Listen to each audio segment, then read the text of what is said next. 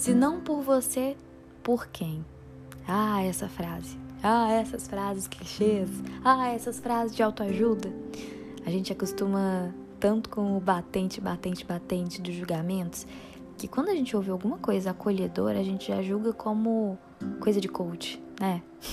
que loucura. Mas fica tranquilo, tá? Só para esclarecer uma coisa sobre a minha personalidade, que talvez você não tenha percebido, mas é que eu não tenho nem vocação, nem vontade, nem previsão de ser coach. E também acho que eu não teria paciência. Porque se a gente pegar no instinto da palavra, coach é uma pessoa que treina outras pessoas. Eu não tenho paciência nem para me treinar. Imagina para outras pessoas. Hoje eu vim falar para você sobre estigmas. O quão que a gente atribui significados próprios a muitas coisas e que acabam só sendo significados internos nossos. A gente acha que todo mundo pensa daquele jeito, mas na verdade, talvez só a gente pense daquela maneira. O quão que é difícil e complicado a gente permanecer em bolhas.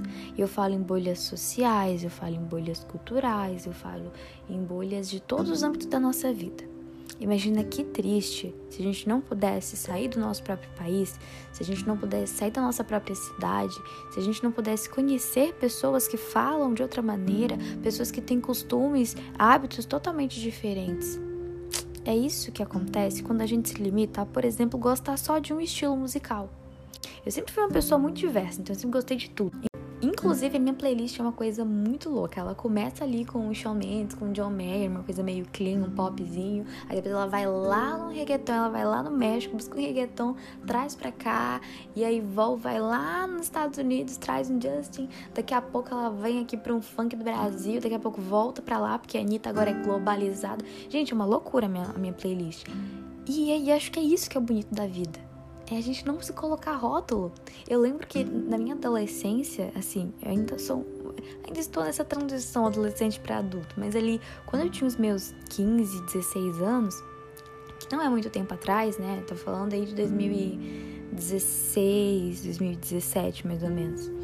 Naquela época era muito comum ainda, e, e dali para anteriormente era pior ainda, que você se dividisse. Então, se você era roqueiro e você não escutava nada de outros, de outros ritmos musicais, ou você era funkeiro e você não escutava nada de nenhum outro, e tinha uma briguinha, né? Ah, esse é melhor que esse, esse é melhor que esse. Quando na verdade são coisas totalmente complementares. Por que, que a gente não pode usufruir do que há de melhor e de mais bonito na vida, que é a diversidade? Não cai na minha cabeça estigmas que a gente coloca e a gente acaba criando preconceitos internos sobre tantas coisas e a gente se limita e deixa de experimentar coisas que são maravilhosas simplesmente por uma palavrinha que a gente colocou na nossa cabeça, por um julgamento que a gente acha que as pessoas vão ter, ou por uma palavra que você ouviu um dia e que te soou ali com um sentido ruim para você. Quando a gente coloca rótulo na gente, a gente acaba se limitando num teto, assim, muito pequeno. Porque lembra, a gente está em céu aberto na vida.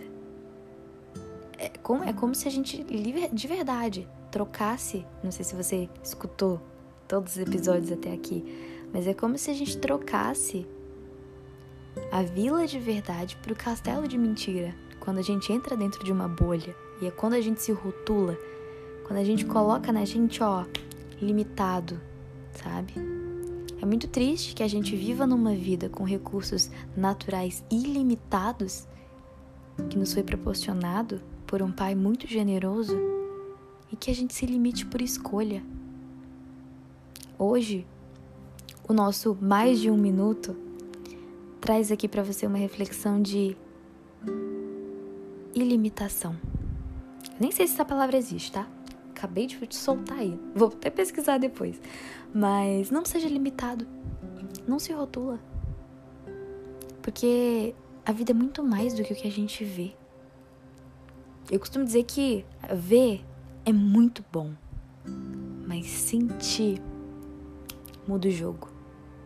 Eu espero que esse mais de um minuto, que foi realmente mais de um minuto, tenha feito a diferença no seu dia e tenha plantado uma sementinha dentro do seu coração. Um beijo.